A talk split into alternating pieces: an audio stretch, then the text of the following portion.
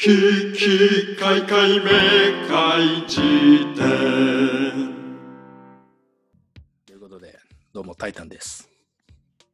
どうも、シュウケイです。はい、ね。ということですね。あのー昨日僕ね、久しぶりにデートしてきまして、え、うん、いきなりそういう話すんの？いきなり、そう。い、きなりチワ？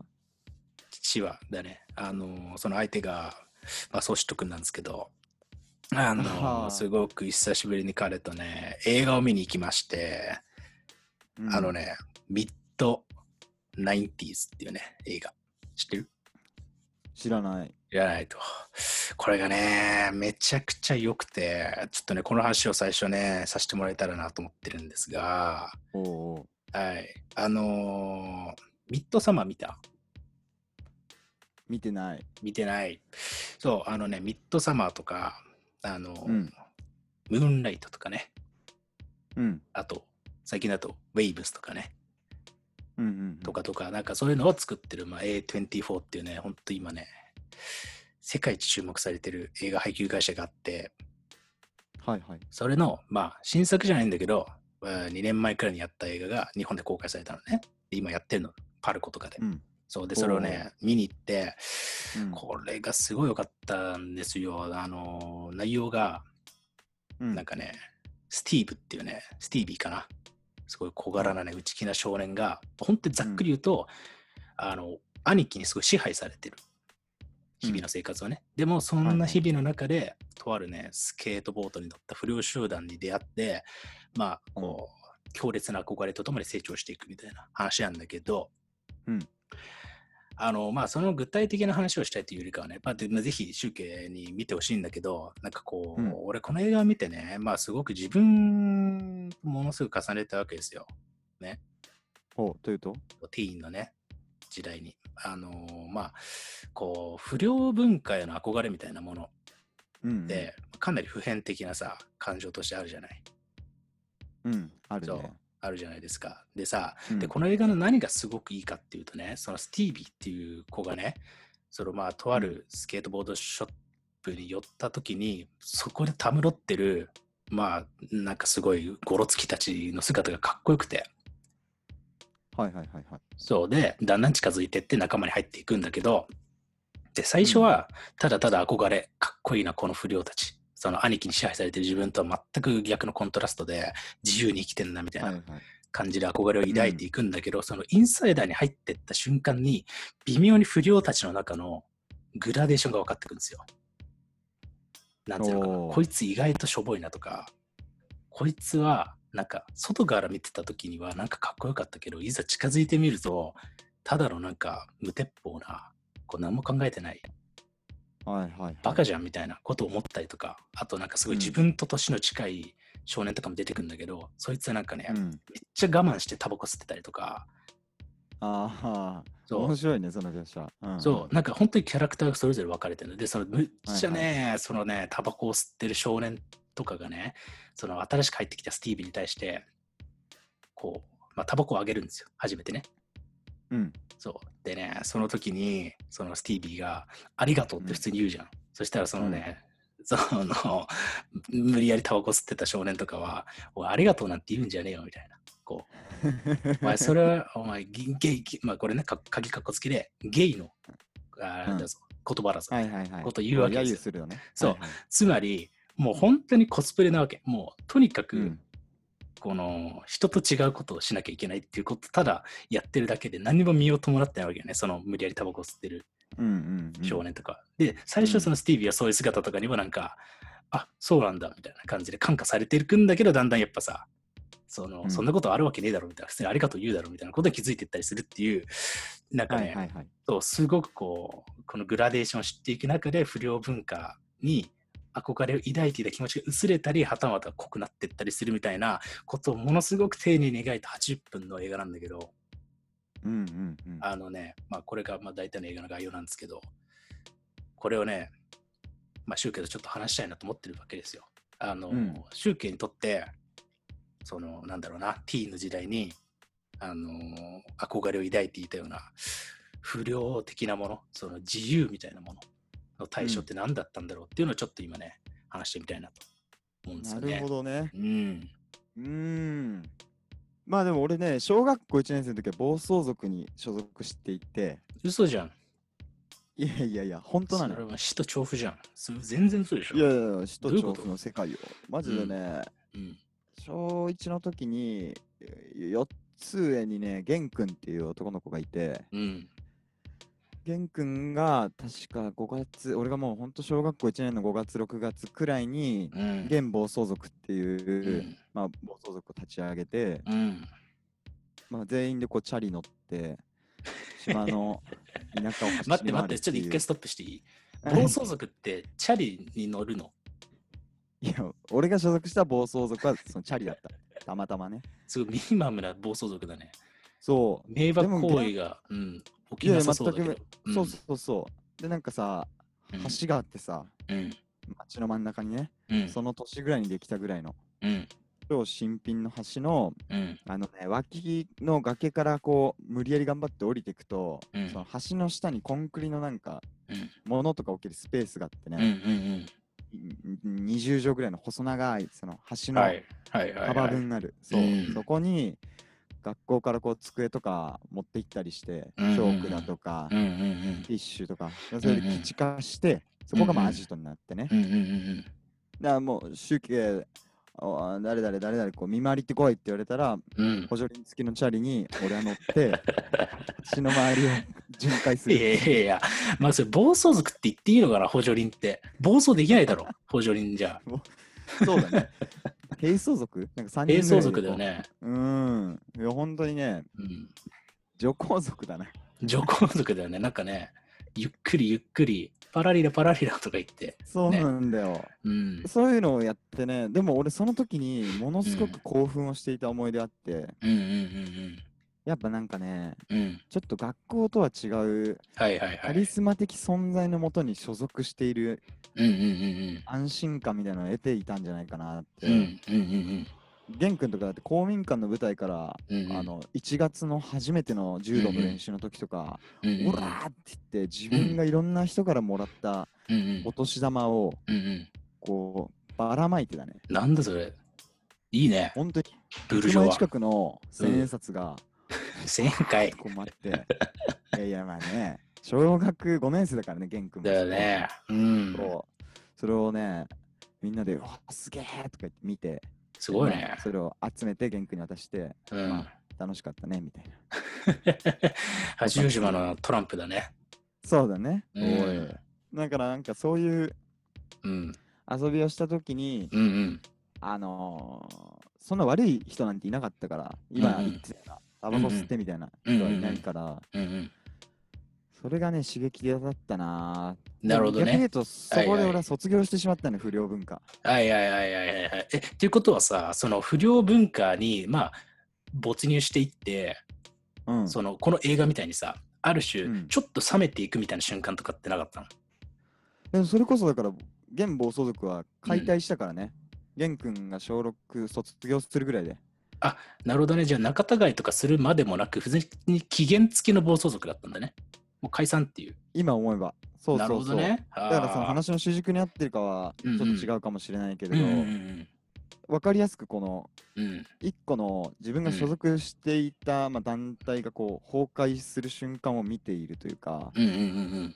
誰も例えばその暴走族ってのはさ、ここ何時に集合なっつって集まるややつじゃなくて、学校終わってチャリでまた学校に戻ったらみんないるみたいなそういうあのトライブだったんだよね。なるほどね。がさ、はいはいはいはもうい。玄君が中学生に近づくにつれて学校に戻っても玄君がいないみたいなことになはいってはいはいはい。そうするとトップがいないからうんなんだか盛り上がらないっていうのが続いてうんうんいつの間にか違う子がうんうん今度はクーちゃんって子がうん山の奥に秘密基地を作ってそこにみんなたむろするようになってうん誰も暴走しなくなったんだよねなるほどね。割と山賊としての不良性を帯びてったんだね。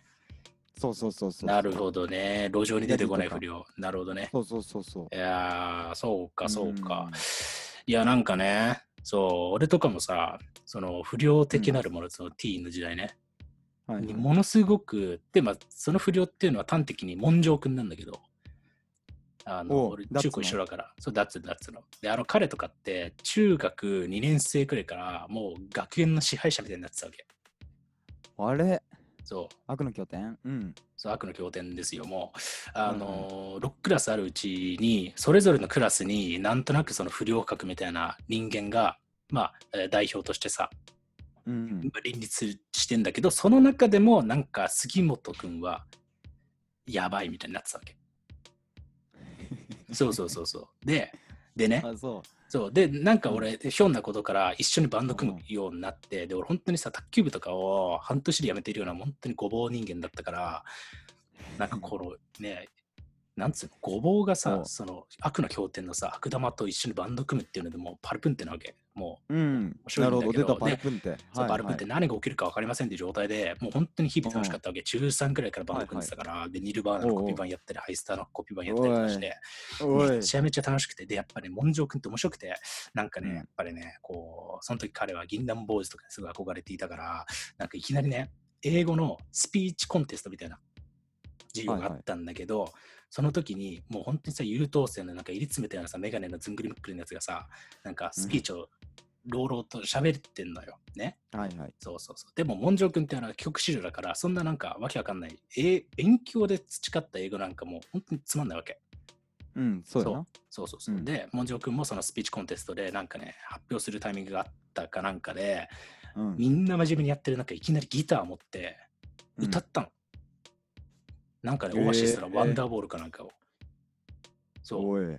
でも俺、それ姿がかっこよくて、で、なんかね、それ歌った瞬間にあの、うん別のバンドを組んでいたあの石田君って人とかが、なんか、おいおいみたいになって、そうスピーチコンテストのこのさ、牧歌的な雰囲気がだんだんロックの会場に変わっていく感じとかが、すげえと思って。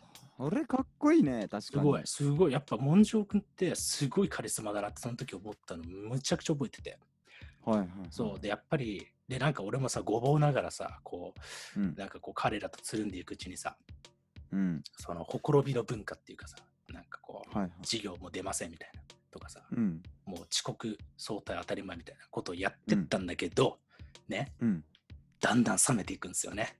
だんだんだんだん。それをやってる自分に。やってる自分に、そう。ねえこれはね、何がきっかけだったかとかっていうのは全然わかんないんだけど、うん。なんか、何なんだろうね、このね、その、この暴走の果てに、何もねえやってな気づいちゃうっていうか、はいはいはいなんつうのかな、その一瞬の熱狂っていうのは、もうなんつうのかな、今でも記憶にさ、色濃く残ってるんだけど、うん。なんかさ、で、俺ね、この間実家帰った時に、たまたま自分がその当時書いた、あのーなんていうのかな、日記というか、まあそれはなんかね、だ大学に合格した時の日記みたいなのを学校に提出しなきゃいけなくて、で、それが残ってたからそれはいはい読んだら、結構ね、うんその時の心情がピンポイントに書いてあって、うん。要は、この、早退とか遅刻したりするみたいなこと、あるいは勝手に学校休んじゃうみたいなことをうん。自分は許されてるっていううん。思っていたと。なぜなら、はいはい自分は、まあ、熱心に、まあ、進学校だったから勉強もしてたし、なんかこう、なんだろうね、まあ、あるしさ、バンド活動とかもやっててさ、うん。うん。なんつうのかな、学園祭とかでさ、割とこう、うんも盛り上げるみたいなことに積極的だったから、はい。ね、モンジョー君とかと一緒に、うん。俺は許されてるみたいなことを書いうん。てたのよ。でも許されていると思っていたのだが、その自分の自意識に耐えられなくなって、僕は、あのそれから模範的な学生として学校に行くようになった。みたいなことが書いてあって、なんかね、うん。すごくその時の俺の心情、まあ何がきっかけとかじゃないんだけど、うん。なんかね、我ながらエモかったんですよ。この話ってさ、分かってもらえてるかな？いや、めっちゃわかるよ。勝手な自分語りで申し訳ないんだけど、なんかね、いやいやいやいや。ある日に突然糸が切れてしまうこのなんかほころび不良文化への憧れというものうんを、このミッドナインティーズを、うんえー見たときにすっごいね色鮮やかに蘇ってきてもうねさめざめと泣いたね。うん、うん、いい体験だね、でもそれは。そうそうか。こういう感情ってない？なんか何を勘違いしてんだ俺はって思った瞬間に全ての夢が儚く散っていく感じっていうかうんうんうんうん。そうだからこそ、まその夢を見ている瞬間っていうのはものすごく、えー尊いっていうかさそのバカになれるっていう瞬間はもう本当に何にも変え難いんだなっていうのは思うんだけどそうはいはい。そうそそうな。ううん確かに。そうだね。だから、俺、そうだな。うん。俺、本当に小1で終わっちゃったから、小うん。1、小2で暴走族に入って。もう相当早熟だよね。うん。うん。で終わっちゃったら、うんなんだろうな、悪いことする喜びとかみたいなね、快楽、ほとんど、その後知らぬまま育ったというか、うんうんうんうんうん。ヤンキーもね、いなかったから、なるほどね。一人も。そう。そうだねいやいやいだやねうん。なんかむしろ羨ましいなと思ったね。うん。例えばさ、福田恒成っていうのうん。人の人間この劇的なるものってこれ前も話したし読書感想文でも書いたんだけど、うんうんうん。とかが、まあ、簡単に言うとまあ人間にとって一番劇的に生きるってことはそれぞれの役割をこう見つけてはいはいはいはい。することが幸せであってはいはい社会からはいはい自由になろうとか、孤独になろうみたいなの望んでも究極の孤独とか自由はこの世になくて、うんうんうん。結局自分が誰かによって規定されて社会って曖昧なものによって規定されて生かされてるなるほどなるほどどね。うんうん気づくんだって書いてあって、もう俺はすごい感動したうんから読書感想文書いたし、進めたりしてるんだがこれって究極俺まだ分かってないのかもなっていうのをねはいはいはいやっぱはいね思ったわけよ。はいはいはいそれはやっぱり中学校の時とかにはもうすでにね、もう本当うん多分早熟でするとこ、自分でバランスをとって自分の自意識行き過ぎないようにするとか、うんうんうん人に見せすぎないようにするっていうコントロールを結構頑張っていたから、うんうんうんある意味さ、だから不良構成物語とかがやっぱ面白いのって一回振り切った、うん一個自分がこうだと思って正しいと思って進んだ人が、うんそれは違うかってこう社会によって是正されて、えーまあある意味社会復帰って言葉だけどさ、あのいい悪いは別としてその社会にとって都合のいい存在に戻ってくるっていう、うん。そこになんかみんなう美しさを感じるっていう。いやーいやめちゃくちゃいいと思うね。なんかさ今さ役割っていう話が出たのも、なんかこのね、うん。ミッドエイティスに絡めて話したいんだけどあのね、うん。この不良グループの中に一人すごいのっぽでも結構ニキビとかが、あたくさんある。なんか白人のキャラクターが出てくるのね。で彼はすっごい影薄くて、でなんかその仲間内からも結構軽んじられてるようにあの冒頭描かれていくのね。お前そんな悪くねえなみたいなねうんよくわかんないんだけどえっと。えして言ってる。ちょっと待って。今のじゃあカットしてすぐでうん。嘘でしょ。いやでも今俺ちゃんと咀嚼したらそういうこと。あのあのねそんなに悪くねえなっていうよりかはもっと軽んじられてる。つまりななんでいるのかあんまりこう言及されないようなキャラクターっていうか。ななんかいるんだけど。あ空気だ。そう、はいはいい。るじゃん。なんかグループの中にさ。なんかいる普通の人がいるのね。そうはい普通の人、まさに普通の人がいて、でうん。でもなんかグループにはいると。ではいはい。でね、それで俺ね、本当素晴らしいその役割って話ででさ、あのーまあ、中盤くらいに、その主人公スティービーとその彼がね、喋るシーンがあって、ではい。スティービーがちょっと調子調子乗ったっていうか、なんかこう、ひょんなことから、なんでいつも、まあ、その彼はビデオカメラを持ってんだけど、うんうん。ずっとね、グループ内で。で、なんでビデオカメラ持ってんのっつって、で、まあ、ある、えー回答が出てくるんですよ。ね。はいはいそうそうそう。で、あ、そうなんだっつって。で、その瞬間終わるんだけど、そのある回答ね、うんそのなぜビデオカメラを持っているのかっていうことに対するある回答が、最後の最後で回収されるの。物語の一番最後で。で、その瞬間に、あのーそのグループ内での彼の役割っていうのはあったんだっていう、その、なんつうんだろうな、ものすごく大事なことを日々彼は、あのなんだろう、グループの内で果たしてきたし、だし、うん彼もそれを望んでいたんだっていうことが最後の最後に明らかになる。そしてそれで物語終わるんだけど、うんうんもうね、うわもうーさめざめと泣いた。それもなんか、うわ、そうだよなっていう、その空気みたいに思われてるやつだって、あの、うんちゃんと役割があるし、役割があるっていうか、自分がやりたいことがあってそのグループにいるし、それを言葉にしないまでも、グループっていうのは認め合ってるんだっていうことがね、うんうん最後にね、説明せずに回収されていくんですよ。うん、いやー、確かにそこに一番俺は感情移入しそうだな。そうそうそうそうそう、そうだねめちゃくちゃいいよ。ていうかね、本当にね、いいよ。ミッなるほドナイティース。うん。いやいや、見るわ、それは。なん結構、かね、うん。そうね、その役割っていう言葉、さっきちょっとね、一瞬うん。言葉だまりができてたけれども、うん。なんなんて言うんだろうね。そうなんだよね、その役割ってなんか、仕事的な役割っていうより、そうそうそう。人間関係的な意味で、そそれぞれがお互いの潤滑油になっている感覚みたいな、うそうそうそうそうそう。感じられるかどうかっていう。うんうんうん。ねやー、そう、だから、そのやっぱりグループ萌えっていうかさ、それぞれのキャラクターが、うんちょっとずつ補完し合って、一個の生き物を作っていくっていうことの、うんなんか圧倒的な尊さがね、そのたっうんた80分間の中にギュッと詰まってて、うんめちゃくちゃ良かったんですよね。でもまあ俺、あの映画、ソシット君とバーって見て、で、俺途中、うんわーとか泣いてたんだけど、うんうん劇場出て、さあ、怖いわけよ。感想言うのが、彼の前でね。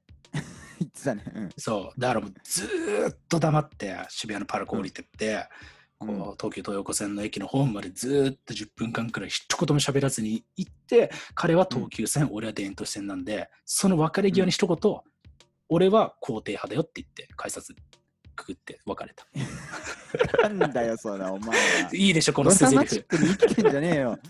こ すごいね。そう、もうビクビクしながら歩いて、最後、行ってやるぞ、行ってやるぞ、こいつが何を思ってやったところで、俺はすごいこの映画肯定してやるぞと思って、お俺は肯定派だよっつって言って、スイカピッてやって、あの階段降りてった。あいつすごいね、豆鉄砲に歌った鳩みたいな顔してた。いいこれ何？急にみたいな。切り逃げみたいなね。なんか切り逃げ、そうそうそうそうそうそうそう。通り魔ですよ。面白いなう。ん。いや、面白い。そうか。そう。そうなんだ。あー、なんかそのヤンキーをって言ったら俺、あもうコットンソリティやるかやらないかって言ってたけど、やっぱ川本秀の飽きる力ってすごいそれっぽいなおいいねじゃあそれやろうようん。うん。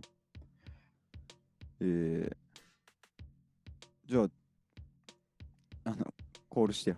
コールしますか。まあね、じゃあそんな感じで、あの、本当にね、ミッドナインティーズ、あのね、うん今多分、東京だと渋谷とかでやってるはずなんで、皆さんぜひね、見てください。集金も見てください。うん、おすすめです。はい。うん映画の話俺はあんまりしたくないんだけど、これはね、すごい良かったんで、はい。おすすめですと。そうです、そうです。はい肯定派です、私は。ね。はい。というような形で、じゃあ、今日もね、恒例のあのコーナーに行きましょうか。うん。えー、では、ことのソノリティ。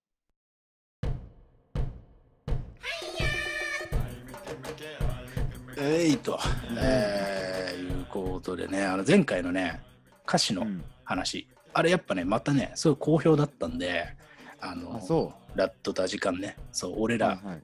歌詞を紹介してる瞬間めちゃめちゃテンション下がるっていう問題はありつつなんかね やっぱこう本よりもね。ある程度こうみんな通ってきた楽曲だったりするから割とね、うんうん。そうよかったですみたいなこと言ってくれたりしたんで、ね。まあいつかまたねやりますよということですね。はい。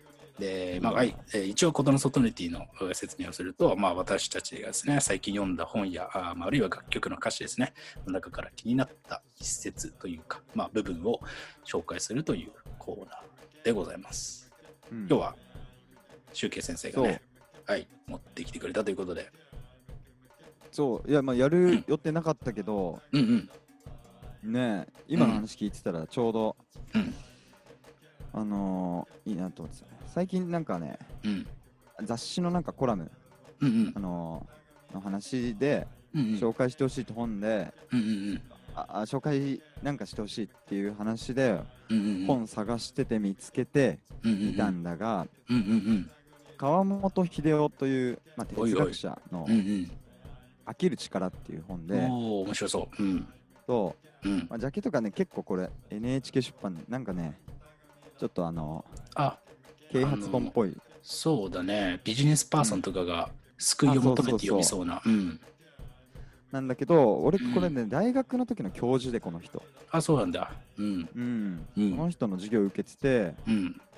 この人のね授業も面白かったのよ。なんかあのまずね自分がこの哲学の分野で、はい。あのうん。面白い油が乗ってきた理由に、はいはい。すげえ東大行ってねこの人むちゃはいくちゃ勉強して、いろんな本翻訳して、うん何カ国語も喋れてってめちゃくちゃ頑張ってきた人なのに、うん。ある時もう研究がめちゃくちゃ行き詰まってうんうん。もうこれどうしたらいいんだろうみたいなうん。ででその中で今この人が研究してるオートポイエスっていう分野があってうんうんあの自己創作っていう分野なんだけれどうんうん。それ、をあのーなんだろうにについての本をうん。書きませんかっていうあじゃないな翻訳しませんかっていう話、うんうん。オートポイエスってそもそもヨーロッパの方で、うんうん。えー生まれていっうんたすでにうんうん。分野を翻訳しませんかっていう風な依頼が来た時にうんうん。これ説明するの難しすぎるな日本人にって、はいはいはいはい。なってうん400個ぐらいこう注釈つけてめちゃくちゃ自分でそこ調べまくって頑張って翻訳していた、はいはい。もう少しで完成っていうところでうん。あのー、鮭焼いて食ってたんだって家ではいはいはい。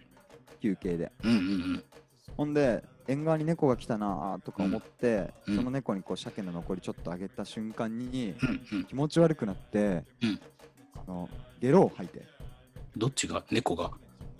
あのー、川本秀夫がその因果やばいね。猫にあげたら気持ち悪かった。わからないけど彼のタイミング的にはそうらしい、へでゲロを吐いてたねえ。うんうん。あのー、もう倒れてしまって、はいはいはい。もう命からがら一番近い和室まで行ってその和室で、うん。まあ眠りについたとはい。それがうん起きたら3日後で、いい。家族が言うにはその、うん3日間昏睡状態だったといい。で安静にしろって言われて、そう、うん置かれたままだったけど起きたらうん3日後で起きてやらうん起きたら自分の脳の組織が全部組み変わってたって言ってる人でこの人。マジ？そんなことあんの？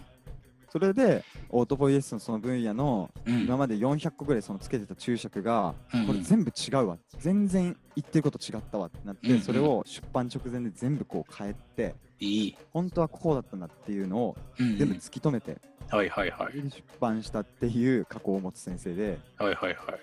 まあ、自分も脳とかを研究してる人なんだけど、うんうんうんまあまあ前置き長くなったけどがその飽きるっていうのはどういうことなのかっていうこと面白そう。うんうんう、はい、気になる。うん。そこから一文、はいはい。えー何度も何度も試行錯誤の中でぶつかってうまくいかないときに体力がないのだからと足の筋肉を太くしたり体重を重くしたりという方向に頑張ってしまうと筋が違ってしまうこのところに頑張るということの本性があるのですですから頑張らなければと思ったときには選択肢を少ない状態にしているのではないかと自分自身に対して隙間を開く距離を置いてみるということがとても重要になってくるのです以上うん。はい。これなんだけども。これ分かりやすく中村俊輔ってサッカー選手でこう例えを出しているところではいはいはい。うん。彼がすごいセンスがあるパスセンス、うんうん。まあ、シュートセンスを持っているのに、うんうん線が細いからヨーロッパに行くと、うん。値のいい選手たちに囲まれてねうんうん。あの飛ばされたりして、はいはい。フィジカルで負けると。フィジカうんうんんそうそうそうそううん。っていう中で、あのー中村俊輔は何をしたかっていうと、うん普通の選手だったらここで体を鍛えてどうにかヨーロッパの選手に負けないようにとかそういうところに意識を持っていく持っていきがちなところをうん。彼は相手がぶつかってきた時に。体をくるっと回転させるようになったといつの間にかはいはいはいはい。それはおそらく意識的にやったんじゃなくて体がそうしたくていつの間にかそうするようになった。はいはいはいはい。んそうやってこう相手の接触、物理的にかかる圧力をこう逃がす、回転することで、うん。っていうスタイル。ルを持ってボールのキープ力を上げるようになった。これがうん。実は彼の身体能力的にはうん。最もこう、なんていうのだろう、えー彼の能力を発揮しやすいやり方で、はいはい。体のこなし方としてね。そうそう、彼がいくら筋力をつけたり体重を増やしたとしても、はいはいはいはい。おそらくその分シュート力とかパスうん力みたいのが変わっていって、そこの能力値が。うんうんうんうん。本当の彼の良さが発揮できなかっただろうと。うんうんうん。だから彼のような頑張り方というのが本当の実は頑張り方でうんうん。体重を増やせばどうにかなる筋肉をつければどうにかなるというような目標に向かって何かこう積み上げていけばはいはい、なるほどね。努力は報われるんだっていう頑張り方に飽きなければならないっていう面白い。素晴らしいですね。うん。そうそうそう。ね、これがさ、なんでさっきの話とつながるかっていうと、まあ、タイタンはとか勘のいい方はお気づきだと思うけれども、うんうんうんうんやっぱりこう、タバコを吸っていればヤンキーになれるとか、うんうんうんうん。悪いやつと一緒にいれば俺は悪いやつでいられるっていうのが、うんうんうんまあ、あのまあ、人間の成長のシステム的に一回まあうん通った方がいいパターンも全然あるんだけど、もちろんね。うんそいつらはヤンキーを否定してるんじゃなくて、っていうことがさ、結構世の中にああるんじゃないかと。そのはいはいはいはいはい。うん。まあ、で、そこに飽きが来る瞬間が、まあ、タイタンはその、えー卒業間際に、はいはいはいは。はいあの、うん、急にね。君と話してはいはいはい。そうそう、ん来たんだ。な、うん。それはまさにここに書いてあることだなと思って。いや、素晴らしいね。めっちゃ面白いね。いや、そう、なんかさ、その飽きる力のその今のさ、引用もさ、めっちゃ面白いなと思ってるんだけど、うん、なんかさ、単純なさ、えーっと、計測可能な、例えば、じゃあそのアスリートの話で言ったら、筋肉量を増やしましょうとか、えープロテインをこれだけ飲んだら、これだけので体重の増加が見込めます。そして、これだけの球を投げれるようになりますみたいなものっていうのは、なんかさ、うん今さ、科学的に実証済みとされている。から、いろんなアスリートとかはそこに対してさ、アプローチしていく。で、それが結構まあ主流になってたりすると。で、かたやさ、あのビジネスパーソンとかでもさ、なんかこう、これだけやってりゃいい。PDCA を回す、あの、とか言うんだけど、うん。あの、うんはい、プランジック、うんそうそうそう、目標とかを設置して、とか、あと具体的な目標で、例えばじゃあ1000万円稼ぐんだったら、えっと、こういう努力をしなければいけないみたいな、その定量目標みたいなものって、ものすごくさ、なんていうのかな、方程式に沿って自分の人生を運用できるから、わかりやすくさ、なんていうの、次の一歩が踏み出せるんだけど、うん、あのさ、これよくさ、あのー言われる話で、科学とは、えー宗教であるみたいな話につながっていくんだけど、それってさ、でも、なんていうのかな、定量的なその目標数値が与えられると、何かしらさ、人間ってさ、なんかこう、具体的なさ、人生の駆動力を持てるんだが、でもそれってさ、もうほとんど宗教と同じっていうか、別にその50年後にはさ、その数値がどうせ塗り替えられてるわけで、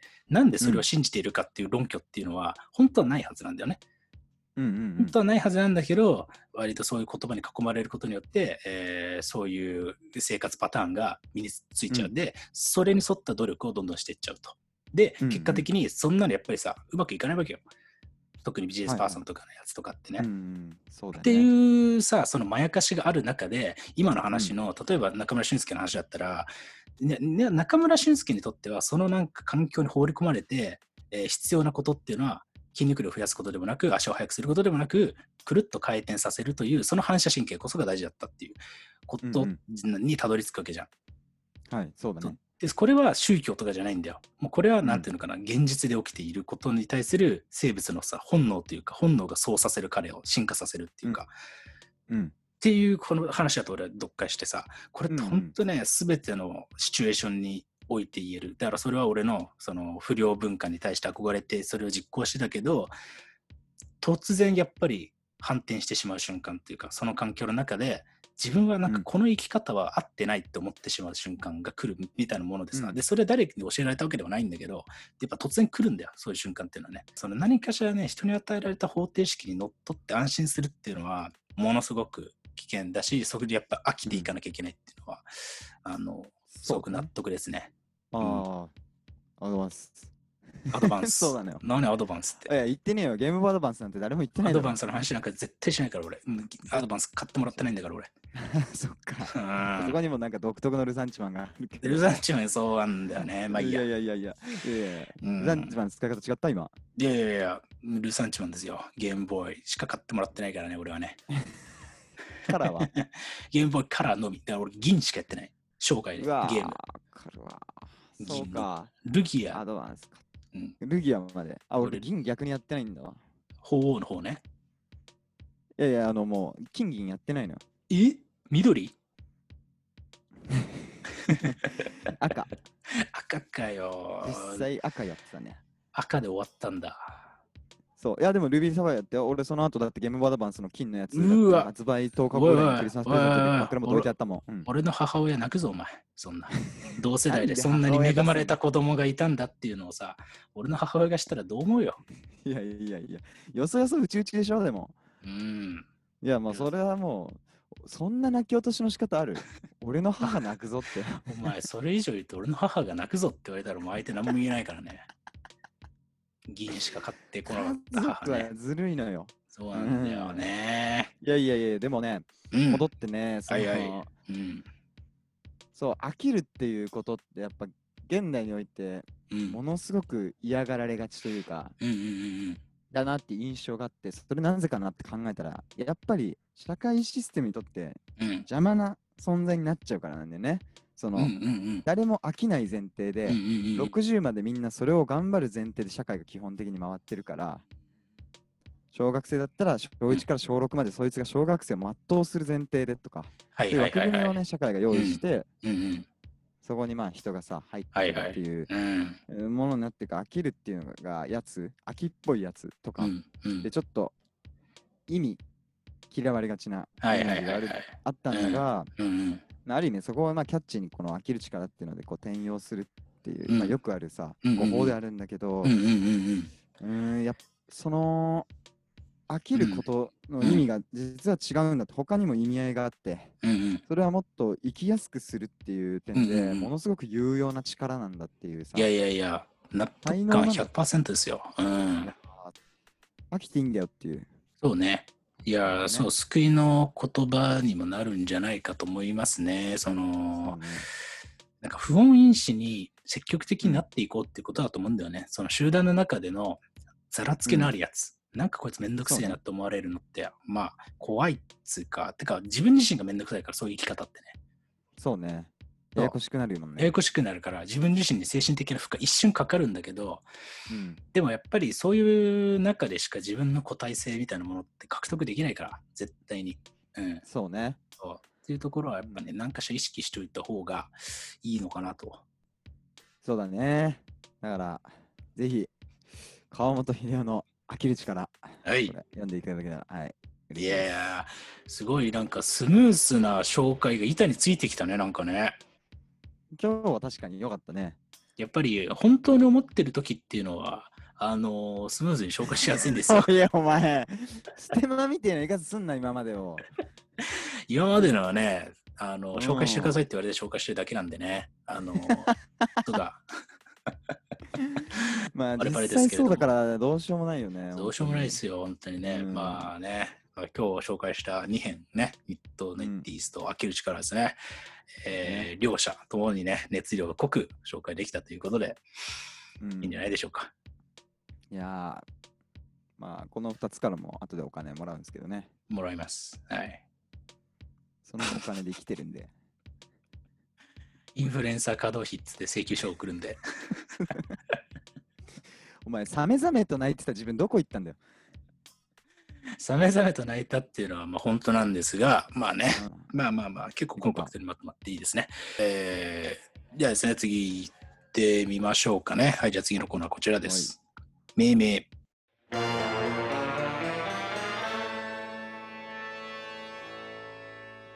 はい、というですね、はいはいはいえー命名というコーナーは、あー日々をですね、薄く支配する不可,、えー不可解な現象ね、えーまだ名前のついていないけれども、なんか気になるあの現象に、ねえー名前をつけていこうというコーナーです。うんはいよっしゃ今日は、集計先生、何ですか？すごいー。ね。天三輪。お何がすごいって？いや全然関係ない今ヤフーニュースでトランプがノーベル平和賞に推薦面白いですね。金あったらノーベルいけんかな、いけんじゃない？うん、ね金ようかな？えねえ。はいよ。別にノーベル飽和賞だよね。もうあいついろんなものをもうん。う飽和させてきてるよね。むずいむずいむずい。むずいな。飽和賞？うんなものを飽和させてきてる。うん。まあうわ。ちょっと今、こ言葉に。これはね、ラット現象ってつけたいんだよね。その。言葉の転用みたいなのに集中しすぎて、うんうんうん。本質が伴わない伴ってないってい。う。うんうん。俺俺最近さ、マジ、この前のラッドインプスのやつ、うん。あ共感できないラッドインプス、そもそも。うんなんか嫌だな、なんか嫌だなって思ってて、うん。この前の放送で紹介されてた歌詞も受け付けなかったっていう感想を見て、結構、ああ、それ俺も見たかもしれないです滑ね。血したね。うん。したか。病床に伏した。いやふしたねやばいねまあでもそれわかんなって思ったしその後たまたまさツイートで流れてきたさ、あのなんか2ちゃんすれ名言集みたいなやつの中にーうんあのラッドインプスのうんうん歌詞っぽいのを上げて口舌するみたいなうんうんそれに上がってる、うんあの、うんさ客品だいろんな人がだからさラッドインプスみたいな言葉回しでいくわけよなんか、うんうん。君は僕のみたいな感じで。うん、うんもうそれ見て泣きそうになってさ、もううんうん。うん本当に感動して。運動しての方なんだ。めっちゃギャグよ。そうかーと思って、感動する自分と、でもその感動結構飼いならされた、うん。やっぱり過去とリンクして、あー、ラテンスの新曲、これ多分中学校の時見てたら泣いてたなぐらいの感動ね。のレベル。でもみんなそこはさ、ええ揶揄してはい送ってるわけよね。はいはい。なんかね、それ見た時に、うんなんだろうな、いじられてるーって思ってね、なるほどねすげえはいはい。そその感動もあった。なんかそのレベルなんだっていう、なんか結構、父親の、うん例えばだからそういうちょっとしたなんか自分が思いもよらなかった父親のコンプレックスを同級生がいじるみたいななんか辛さをね、結結構感じて、なるほどね。そうそう、父親はもう愛すべき存在だから。だからうんなんか自分にとってはね、うん。何でもいいんだけど、うんうんあ、そっか、一般的に見てとか、うんうん他の人からしたらみたいなのに出会ってしまった瞬間のこのギャップによる衝撃で俺は確結したね、完全いに。やーすごいね。やっぱりこう、他者の客観性の物差しがシュッと入った瞬間に、そうそうそうそう。親父って結構、そうですか、そういう視点もありますかっていうね。えーそうそうそうそう。衝撃だよね。わかりますよ。うんなんかね、しかも、あ、結構お父さん歯黄色いんだねみたいな、なんかそういうレベルの。なるほどね。なんかまああー、言及してやらんこともないけど、言及されるとちょっと目についてくるというか、ね。そうそうそう。えやっぱね、そこで起きるその視点の違いというか、ーうん生き方が違ったのか、うん干渉に浸るレベルが違うのかわかんないけれど、うん。なるほどね。え結構な断絶があるなと思って。ーうんうんうんいやー、わかりますよ。でも結構ねうん。俺の最近の関心領域でもありますね。そういう、あの、突っ込まれる歌詞論っていうのはいつかね、まとめて話したいと思ってる。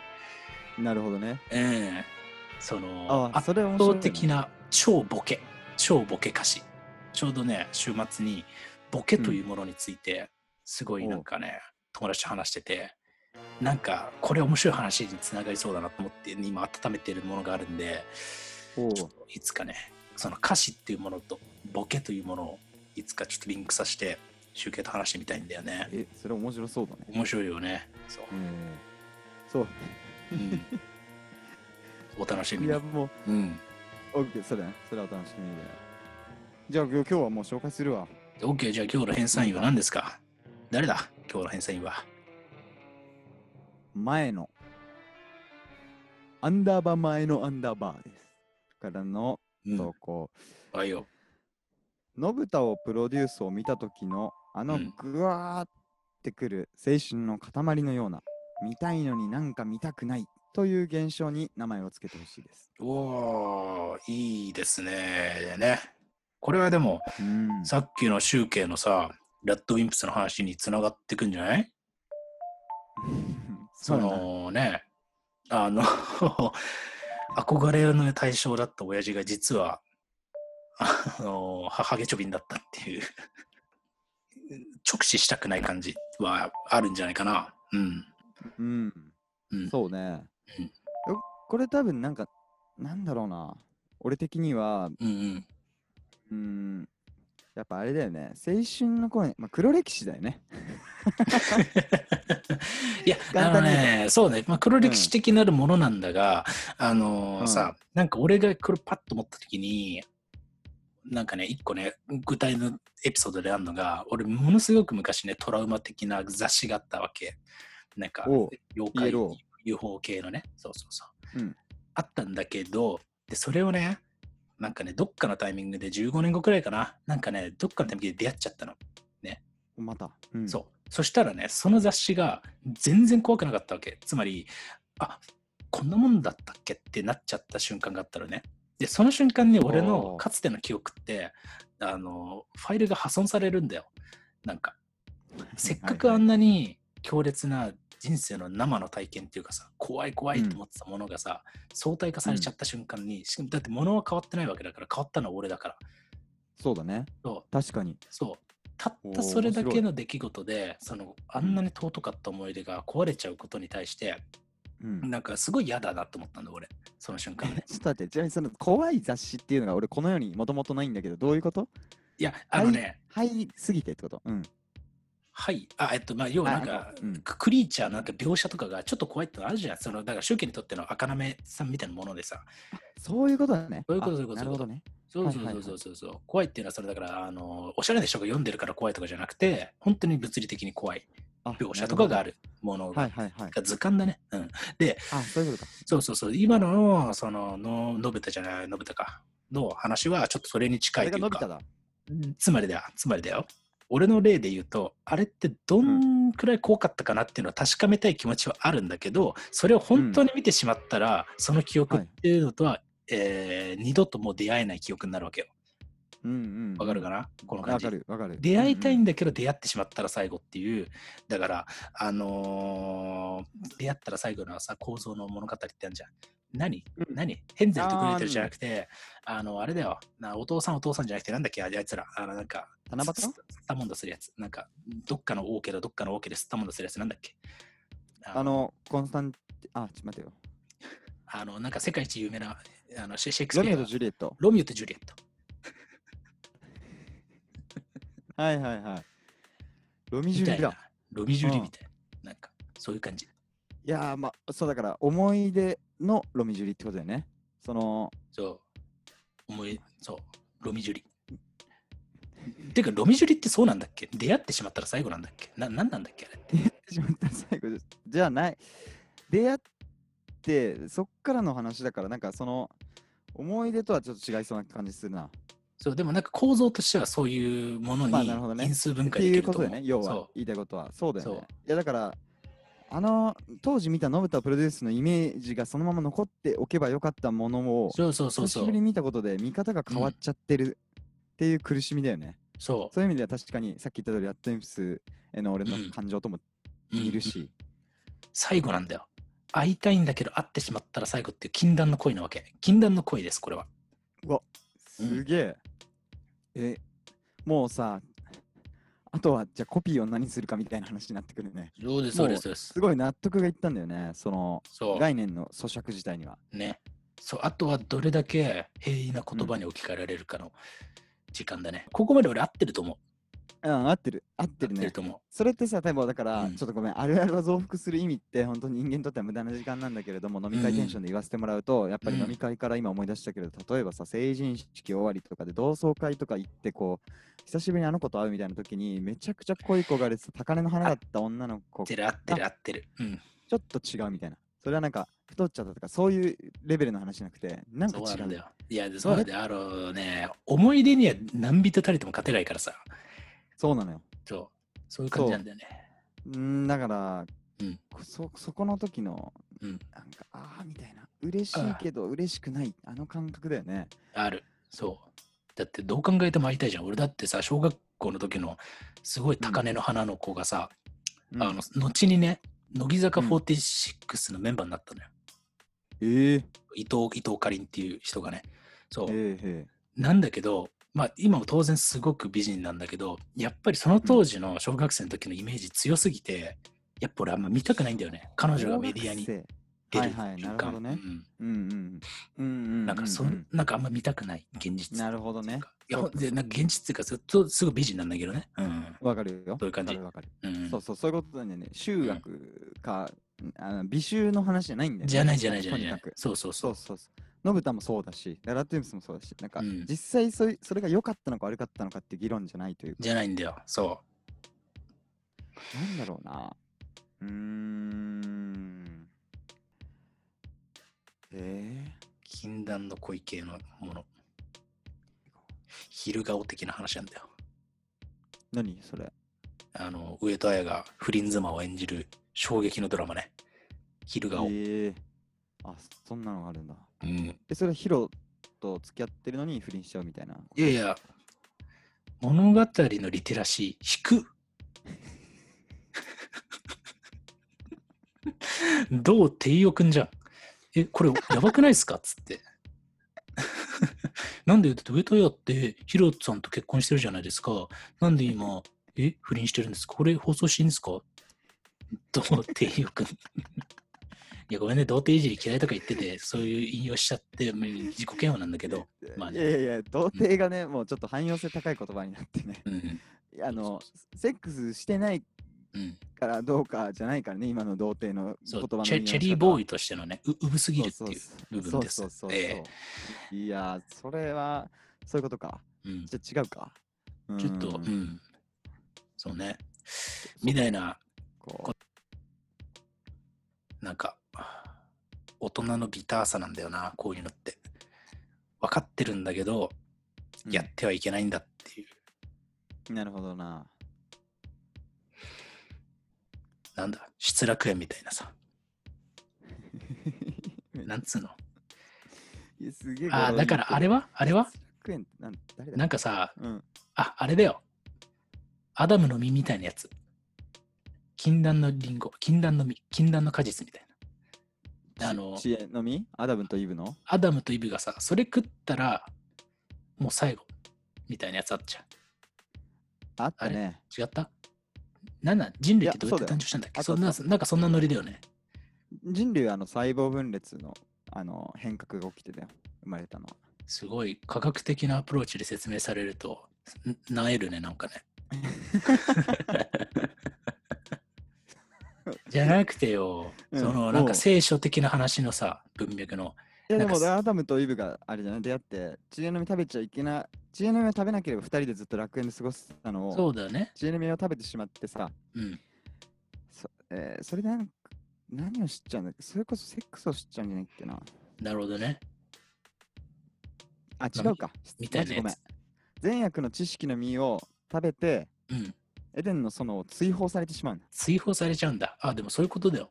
だから、それ食っちゃったら、その思い出のさ、ユートピアから、もう出ていかなきゃいけないんだよ。俺たちは。でも失楽園じゃん。失楽園ってそういう話？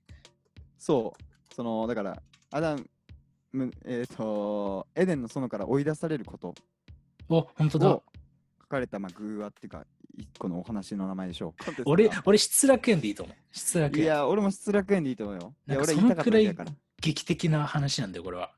いやでもユートピアから追放されちゃう。さっきでも俺思ったよ。失楽園って言った時に、あ、もうこれだって思ってたよ、俺は。おお、思ってたんだ。いやっぱりさ、泳がしてたわけだ。そうん。こう、サラダ取り分けに対して判決待ちとかが出た時のような、このうん。荘厳さっていうか、うん手厳しさを感じるよね、言語に。ただ、ね。ただ、この人だって、ノブタをプロデュース見て、うわ、見たいのに見たくないってなってるだけなのに、それに俺らが失楽園です、それはって。名前をつけるわけだから。いや、それはね、うんこんなに愉快なことはないよ。ちょっと俺、これ思い出補正が強すぎて、思い入れがああ、あった。い濃くなりました。はい。本当にやっぱ思い入れが人のこう語りを変えるんだね。ね。声色に出てるもの。でしょ、うんハイトーンだって言ったでしょ、今俺。うん。そうそうそう、ハイトーンなん。タイターンだったからさ。タイターンでしょ、ね。うんで、一方で俺はこんな前頭葉が腐ってるようなことしか言ってないだろ？前頭葉と言語葉がもうね、あの、うんううウニ、ウニだもんね。ウニを想像してください、今の集計の頭の中は。ウニマン。ウーニーマンです。ムーニーマン生えたウーニーマンです。もう、まあ、あとは、逆コナンね。そうそうそう、コナン、逆コナン。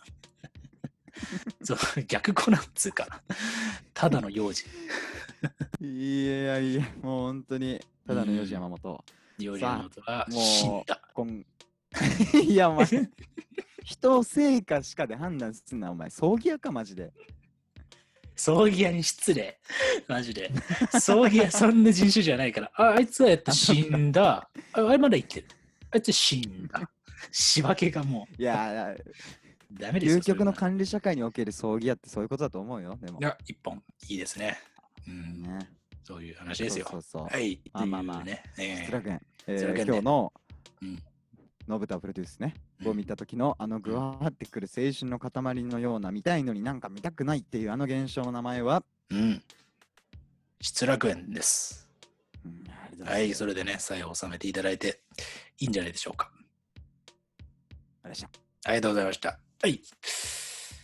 というわけで、なんとなんとお時間がいっぱいでございまして、ねえ。うん。ん今日すげえ良かったな。なんか久しぶりにうんすごい、うんなんか、あのー充実度がある。圧縮率が高い。いい。あ本当？うん。いい回でしたねも楽しかったねいや、楽しかった。うん。というわけで、うん危機開会。今日はここまででございます。はい。いやー、なんだろうね。じゃあ、宗教今、朝の、もう昼ですか。昼の12時14分ですね。じゃあ、今日は、うーん、昼顔ちょっと見てみたら、上戸彩。いや俺だってヒロと結婚してるのに 不倫とかするとかちょっと俺あんまりちょっと無理なんだよねどう帝王2世じゃん、も もう2世になっう。もう2世、一回死んだから、どう帝王は。ぼあの青年2020、没年2020だから。た おいさっき生まれてさっき死んだんかい さっき死んだ。あそれもターミネーターがウィキペディアに書いてんだろうねそうです、そうです。一瞬の俺を、うん一瞬の命のきらめきでしたけれども、はいはいはいはい、はいはい。はい、ということですね。えー、じゃあ皆さん、あの、返済員の皆さんですね、えー、ぜひ、こんな現象に名前をつけてくださいとかね、あと、まあ、こういう上等句もいらないんじゃない？みたいなもの、あるいは、ちょっとね、新しい試みとして、この本ぜひ読んでほしいですみたいなね、この曲聴いてほしいですみたいな。もとかがあったら、ぜひ、あのー DM で送ってください。ね。僕ら読みますんで、皆さん。確かに。ね。あうん。そうだね、うん。あとはなんかちょっと俺らを試すつもりでさあの、うんまあそれぐらい熱意のある方がいたらだけれどもねうん。あのーどう考えてもうん深い意味ないだろみたいな作品をうん。送ってもらってあ、いいね。あ、でも無理、やりそれにうん意味を見出していく、わ、俺ね、それ実はちょっとやってみたかった企画なんだよね。あのーあ本当？携帯小説を読み直すっていう、おちょっとやってみたかったんだよね。恋空そう、翼の折れた天使たち、みたいなさ、はい。あの、あの当時はすごいやいやいやいやさ、うん。大人たちから言われてた、ね、若者をバカにするとか。でもあれだけの熱狂を生んだってことは、やっぱり何かしらの文化的価値があったんじゃないかということをうん。探求しに行く。今だからできる。ね。うん、こういうのやってみたいんだよね、いつか。うん、確かに。あまあいいね。いいね。まあ、というような感じで、じゃあまあですね、まあそんな投稿というか、リクエストというか、あるいはね、感想なんかもね、ぜひぜひお待ちしておりますので、皆さん。じゃあ、あのー9月なんでもう、あのー母を大切に。えらい担任えらい担任出ちゃっまあ、あのーというような感じで、